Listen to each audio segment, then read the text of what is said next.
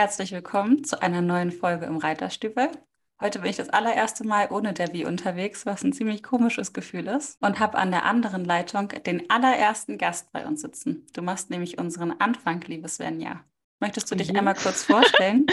Ja, das kann ich gerne machen. Äh, ja, mein Name ist Svenja. Ich bin äh, im September 30 geworden, wohne äh, im Raum Paderborn im schönen Ostwestfalen-Lippe, reite jetzt seit ich glaube, seitdem ich acht Jahre alt bin. Bin jetzt seit drei Jahren ungefähr nebenbei selbstständig, habe mir im Mai mein erstes eigenes Pferd gekauft und ja, freue mich einfach über die Möglichkeit, sich gemeinsam auszutauschen und vielleicht für etwas mehr Verständnis und Offenheit in der Reiterwelt da draußen zu sorgen, beizutragen. Und ich freue mich total, dass wir heute die Chance haben, miteinander zu reden, weil ich glaube, wir schreiben schon seit einem Jahr regelmäßig. Schon länger, ja. Oder länger. Und es ist immer ganz komisch, wenn man sich dann das erste Mal sieht. Wir sehen uns jetzt tatsächlich das allererste Mal via Zoom mhm. und planen eigentlich nächstes Jahr uns auch live vor Ort einmal kennenzulernen und wenigstens essen zu gehen. Das stimmt. Es ist äh, ein schönes Gefühl, sich endlich mal persönlich zu unterhalten. Ganz brennend interessiert mich jetzt allerdings, welches Pferd du dir jetzt gekauft hast. Und ich wusste gar nicht, dass es erst seit Mai diesen Jahres, also Mai mhm. 2022 ist. Erzähl mhm. doch mal, was du dir für ein Pferd angelacht hast und welche Rasse es ist, welches Alter. Jawohl. Mein Pferd äh, heißt Napoleão Dose. Kommt äh, aus Portugal, ist ein kleiner Lusitano, den ich in Bayern gefunden habe bei ganz tollen Verkäufern. Nochmal herzlichen Dank an dieser Stelle für dieses tolle Pferd.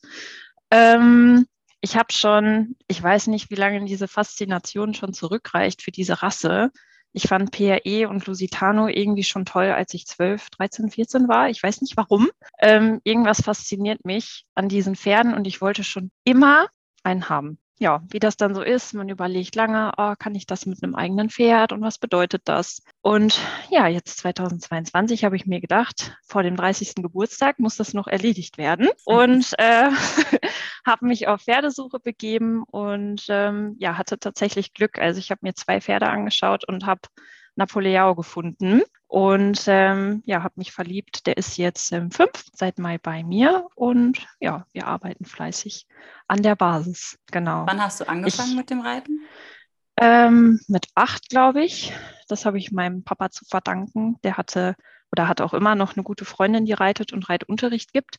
Und ich bin mit Jungs aufgewachsen und fand Pferde in dem Alter richtig, richtig doof. Weil ich habe immer mit dem Autoteppich gespielt und war halt mit meinen beiden Jungs da unterwegs und wollte nie so einen Mädchensport machen.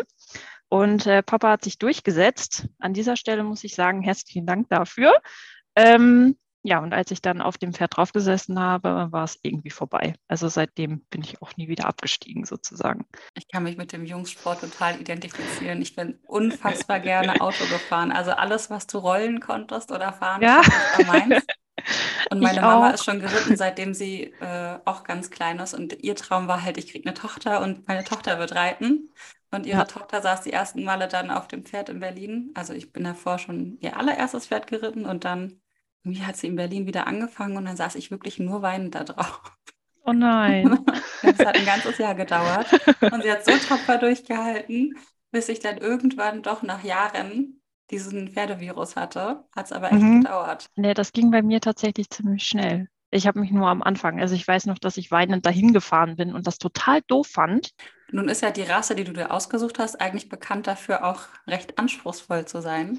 Mhm. ganz spannend. Das war ja tatsächlich nie eine, also ich bin ja direkt in die Warmblutreiterei gegangen und hatte mir auch immer vorgenommen, mir wieder ein Warmblut zu kaufen, was ja total gut geklappt hat, wie wir alle gesehen haben. Ja. Ähm, aber die Rasse ist ja generell recht anspruchsvoll. Das also stimmt. bist du vorher schon mal Pferde dieser Rasse geritten oder hast du, bist du verschiedene Pferdeprobe geritten? Wieso hast du dich für ein Jungpferd entschieden gerade noch, mhm. das du selber ausbilden möchtest? Genau. Also ich bin ja äh, nebenbei selbstständig ähm, in klassischer Handarbeit und klassischer Dressur und äh, komme aus Als dem Trainerin. genau komme aus dem Warmblutsport, wenn man das so sagen kann. Ähm, ich war sehr lange bei einem sehr erfolgreichen Olympiareiter auch am Stall und durfte da verschiedene Pferde reiten, wie eben zu 99 Prozent Westfalen, Hannoveraner etc.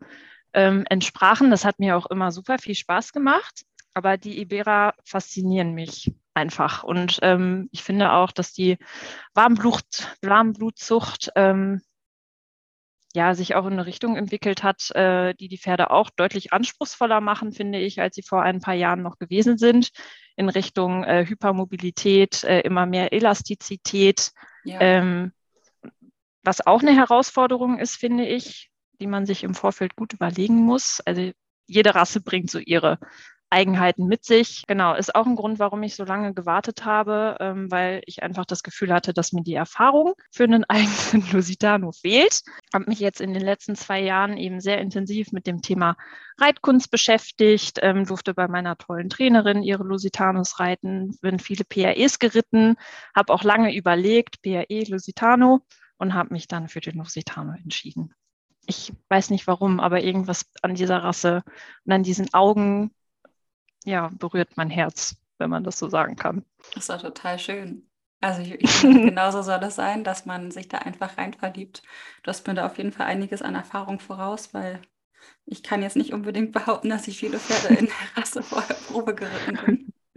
Außer in den Eskodas vielleicht, aber da hatte ich ja noch nicht so viele Blöcke.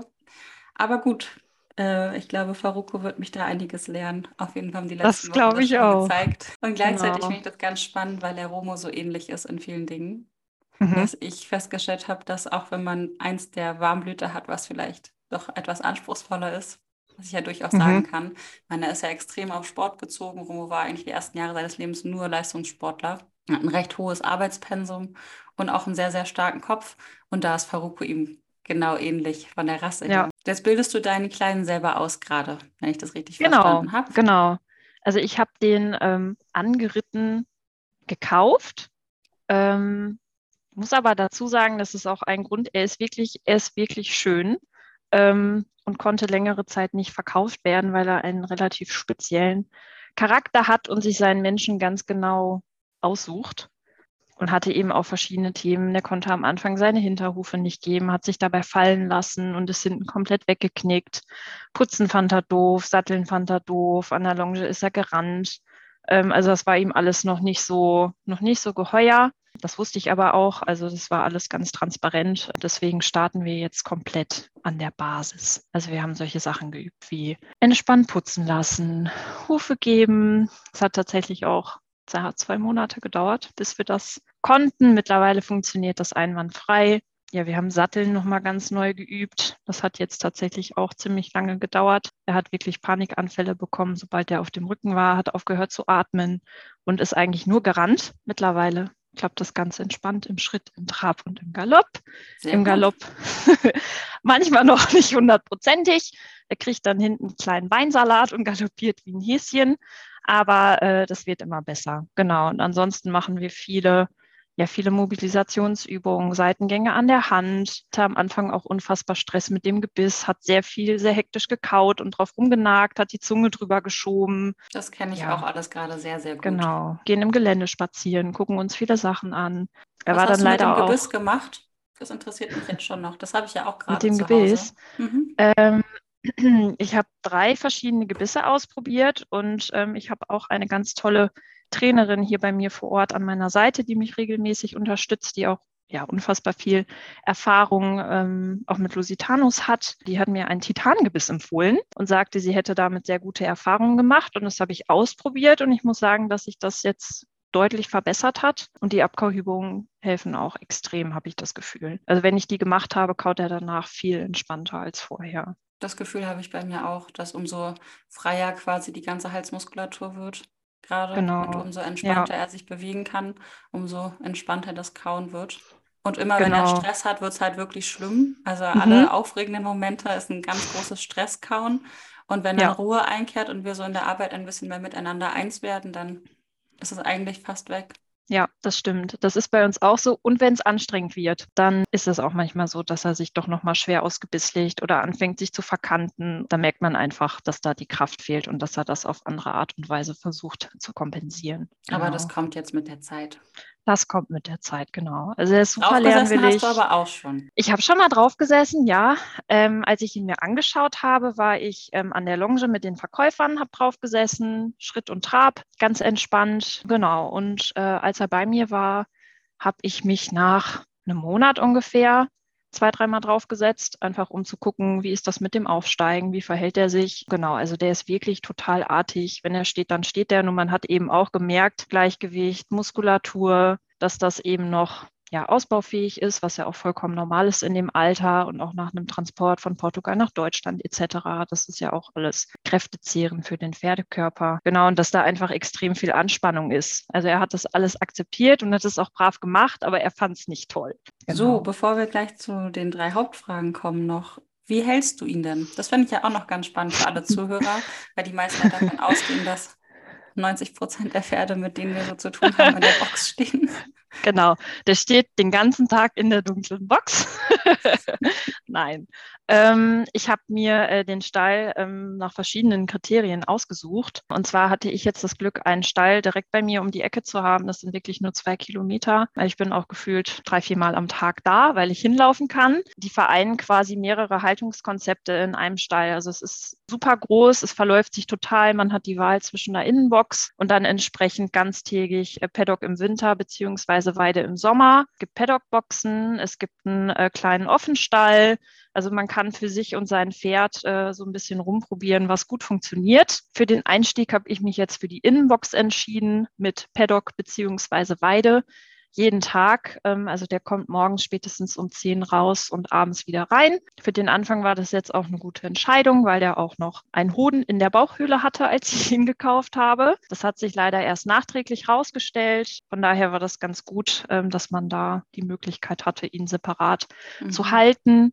Ähm, genau, mittlerweile ist er Wallach und wird immer ruhiger. Also von daher mal gucken, ob ich das noch ändere. Aber so wie es jetzt ist, ist er sehr zufrieden. Der hat Sozialkontakt, ähm, der ist draußen, der kann sich bewegen, steht auf der Weide, wird rausgebracht, wird reingeholt, hat eine Riesenbox, die ist irgendwie fünfmal vier Meter groß oder so. Genau. Was ist denn bei dir aktuell deine größte Herausforderung mit ihm? Meine größte Herausforderung insgesamt ist das, ja, sein Vertrauen in den Menschen. Ich glaube, so kann man das zusammenfassen, der war halt wirklich am Anfang, ähm, wenn du den angefasst hast, hat er sich komplett zusammengezogen wie ein Muskel. Wenn er gekonnt hätte, wäre er auch weggegangen. Also putzen, streicheln, anfassen, vor allem an der Hinterhand und hinter den Ohren ging am Anfang überhaupt nicht. Also wenn ich den am Knie berührt habe, aus Versehen, stand der hinten schlotternd, hat sich hingestellt wie eine Bergziege und ist hinten fast weggebrochen, aus welchen Gründen auch immer. Ja, manchmal kommt das noch so ein bisschen durch. Ne? Also jetzt haben wir das Thema Satteln mit aufgenommen. Ähm, das ist halt teilweise noch spannend, wenn ich dann an den Steigbügeln so ein bisschen schlacker oder so. Ne? Also solche Sachen üben wir, dass wenn ich mich bewege und dass wenn ich was mache und auch wenn ich eine Gerte in der Hand habe, dass er weiß, dass nichts Schlimmes passiert und dass er sich wieder entspannt. Ja, ist also, auch wichtig.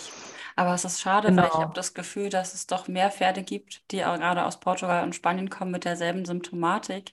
Also dass genau, da wirklich ja. das Vertrauen in den Menschen komplett verloren gegangen ist. Ich kann mir mhm. noch nicht erklären, warum das in den frühen Jahren passiert. Ist es durch den langen Transport, dass sie die Fahrt nicht verkraften oder tatsächlich auch durch den rauen Umgang und die andere Kultur? Oder einfach auch durch Pferdemenschen, die da nicht ganz korrekt mit umgegangen sind? Mhm. Schwierig, Kann ich. Man weiß ja immer nichts über die Vergangenheit. Aber die Symptomatiken sind ähnlich. Dieses Sattelthema mhm. zum Beispiel habe ich bei mehreren. Oder dass mhm. sie sich nicht anfassen lassen wollen, der Muskeltonus besonders hoch ist. Das ist mhm. ja nicht nur bei deinem Pferd so. Der ist ja. erst fünf. Genau, und auch dieses Rennen an der Longe, ähm, das haben auch viele, dass die Longe mit, ich muss jetzt irgendwie um mein Leben rennen verbinden und es ist alles hektisch. Ähm, ja, weiß ich nicht. Ich möchte da keinem den schwarzen Peter zuschieben. Ich war in Portugal ja nun mal nicht dabei, als er angeritten wurde. Verkäufer in Bayern haben das total liebevoll gemacht. Also da gibt es wirklich gar nichts zu meckern. Ja, es ist halt drin. Ne? Ich glaube, das muss irgendein ja, Kindheitstrauma weil, sein. Also es genau. muss ja irgendwas passiert sein, egal wo, genau. was quasi das Vertrauen zum Menschen komplett einmal zerstört hat. Genau, es ist ja auch eine sehr sensible Rasse und bei manchen Pferden reicht ja ein traumatisches Erlebnis. Das muss ja gar nicht sein, dass der immer Schläge ja. gekriegt hat oder wer weiß was, ne? Also um Gottes Willen. Das meine ich ja, manchmal keinen... kann ja auch schon der Transport genau. ausreichend sein, einfach genau. weil sie ja ein paar Stunden hintereinander stehen, sich vielleicht alleine fühlen. Es muss ja gar nichts Schlimmes gewesen sein, aber man steckt eben nicht mit drin und ich finde es trotzdem total spannend, weil ich das eben in dieser Rasse öfter beobachten darf, mhm. bei Kundenpferden, mhm. dass immer, wenn sie ankommen, man doch erstmal ein paar Probleme mit aufarbeiten muss und das ja auch ja. viele herausfordert, die sich eben hervorgestellt haben, ach, ich kaufe mir meinen Traumspanier oder Lusitano und leg direkt los, aber habe dann eben doch erstmal ein Jahr Vertrauensaufbau und Beziehungspflege vor mir, bevor das, das andere starten kann. Das stimmt.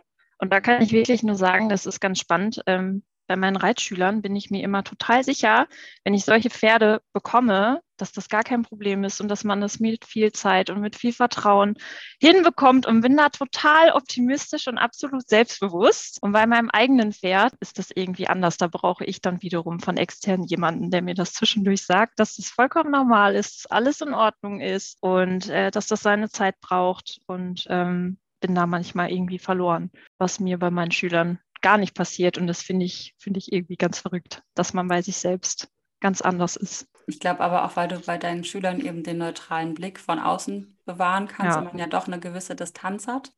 Auch wenn man mitfiebert und ja eigentlich auch so fühlt, als wäre es das eigene Pferd, hast du ja trotzdem eine gewisse Distanz, die ja auch ganz gut ist, weil sie dir den neutralen Blick ermöglicht. Und beim eigenen Pferd kommt ja dann eher, bevor der neutrale Blick kommt, die große Panikglocke. Ja, die Emotionalität. genau, so geht es mir ja auch. Deswegen finde ich es auch immer wichtig, dass auf meine Pferde jemand anderes von außen mit drauf schaut.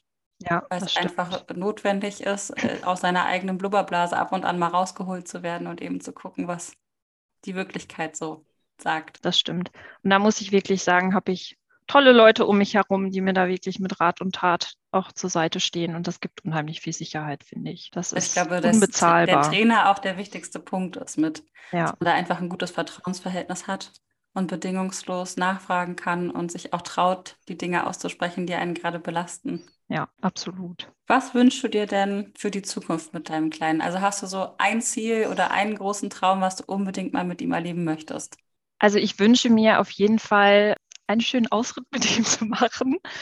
Ich ja, weiß ich nicht, wünsche mir schon immer mal mit dem eigenen Pferd in die Lüneburger Heide zu fahren. Ich weiß nicht warum. Ich finde es da einfach so wunderschön. Ich habe das Gefühl, dass ich in meinem früheren Leben da mal gewohnt habe. Du möchtest ähm, uns besuchen kommen, ja? Möchte euch gerne besuchen kommen, genau. Also das wäre wirklich ein Traum, mal so ein verlängertes Wochenende mit dem Pferd dahin zu fahren. Ansonsten wünsche ich mir natürlich, dass es ihm gut geht, äh, dass er gesund ist, dass er alt wird, äh, glücklich alt wird mit mir zusammen. Ja, dass wir uns gemeinsam entwickeln können. Klar, ich habe den nicht gekauft, um da irgendwelche Lektionen reinzuprügeln, wie vielleicht manche sagen würden. Ähm, aber er hat nun mal ja viel Potenzial, kann sich toll bewegen. Ihm fallen viele Dinge einfach unfassbar leicht. Und ähm, von daher ist das schon auch ein Traum, sich da reiterlich und menschlich ja, zu entwickeln und vielleicht doch mal in meinem Leben eine Piaffe am eigenen Pferd zu erarbeiten oder ähnliches. Aber es ist doch ein genau. total schönes Ziel. Das brauchst du gar nicht so schüchtern sagen, finde ich. Ja. Ich habe vor drei Jahren, glaube ich, bei der ersten Trainerin mit Romo gestanden und da konnten wir noch nicht so viel. Und wirklich aber richtig, richtig selbstbewusst gesagt, in drei Jahren werde ich piaffieren. Okay. Ich weiß noch ganz genau Ihren Blick so. Und jetzt aus meiner jetzigen Perspektive kann ich das auch so sehen. Ich, wenn mir jemand so gegenübersteht, würde ich auch sagen, ja, der ist verrückt. Weißt du, blind, schwankt, kann noch nicht mehr geradeaus gehen. Aber jetzt nach drei Jahren und dem Erreichen des Ziels, muss ich sagen, hat sich gelohnt. War ein total mhm. schönes Ziel. Und ich glaube, wenn man das vor Augen hat und auch einfach ausspricht und sich traut und sagt, es ist einfach ein Wunsch, dass man das auch schaffen kann. Ihr müsst das ja nicht in den nächsten fünf bis zehn Jahren Nein, schaffen. Eben. Du hast ja super viel Zeit. Um Gottes Willen, genau. Das, was geht, genau. Aber es wäre schon, wär schon ein Traum. Und die Lüneburger Heide kann ich auch nur empfehlen. Von Herzen, weil es wirklich ja. unfassbar schön aus hier. Dann sind wir soweit sogar schon durch. Außer du möchtest jetzt noch unseren Hörern etwas mitgeben, was dir auf dem Herzen liegt. Wir hatten ja ganz am Anfang schon mal ganz kurz noch darüber geredet, warum wir überhaupt die Interviewreihe gemacht haben. Mhm. Und beide genau. bei unserem Mini-Vorgespräch gesagt, dass es einfach total wichtig ist, dass wir alle mehr in den Austausch miteinander kommen. Ja. Und damit haben wir heute den Anfang gemacht. Ja, ich hoffe, genau. dass wir da noch ganz viele weitere Reiter und begeisterte Reitkünstler hören dürfen.